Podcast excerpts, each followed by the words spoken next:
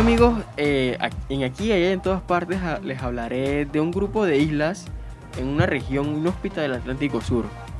Pero sin importar su ubicación, despierta las pasiones de dos países, Argentina y Reino Unido, las cuales han mantenido una disputa por casi dos siglos.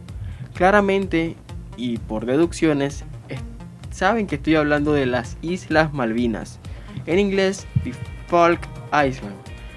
Eh, las Islas Malvinas son un archipiélago compuesto por más de 200 islas ubicados en el Atlántico Sur, a unos 400 kilómetros del continente americano. Tienen una superficie de alrededor de 12.000 kilómetros cuadrados en total, un poco más grande que la provincia de Darién, por ejemplo. Las más grandes son Gran Malvina en el oeste y Soledad en el este. Allí viven en la actualidad alrededor de 300, perdón, de 3.000 personas. Es interesante porque en su mayoría son personas que se dedican o que se han dedicado al servicio militar. La pesca, la cría de ovejas y el turismo son las principales actividades económicas. Además, el PIB per cápita es uno de los más altos del mundo. El clima de las islas es frío, húmedo y con viento. A partir de la década de 1960, la ONU ha, emitido numerosas resoluciones para que ambas partes, tanto Argentina como Reino Unido, resuelvan la situación de forma pacífica y se ponga el fin al régimen colonial. Eh, ¿A qué me refiero con esto?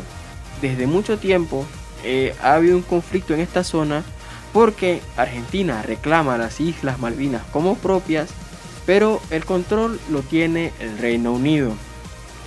Eh, a pesar del avance diplomáticos que habían logrado para la década de 1970, en el año 1982 Argentina invadió las islas. En ese momento gobernaba una dictadura militar que fue responsable de múltiples atrocidades en el país argentino, pero eso no tiene nada que ver. Igualmente la decisión de tomar las islas contó con el apoyo popular en aquel momento. Miles de soldados argentinos, muchos de ellos jóvenes de 18 años, arriesgaron sus vidas ante una de las grandes potencias militares del mundo. El conflicto duró dos meses y tuvo un saldo de 904 muertos. Los británicos lograron recuperar el control de las islas y lo conservan hasta hoy. Hay que decir que no es un tema más en Argentina sino que está arraigado a la identidad nacional. Las calles, municipios, nombres de provincia y hasta en la Constitución Nacional se encuentra la reivindicación del territorio. Incluso aparece en un billete y se hace presente año tras año en los discursos oficiales. Esto ha sido todo por hoy en Aquí, Allá y en todas partes.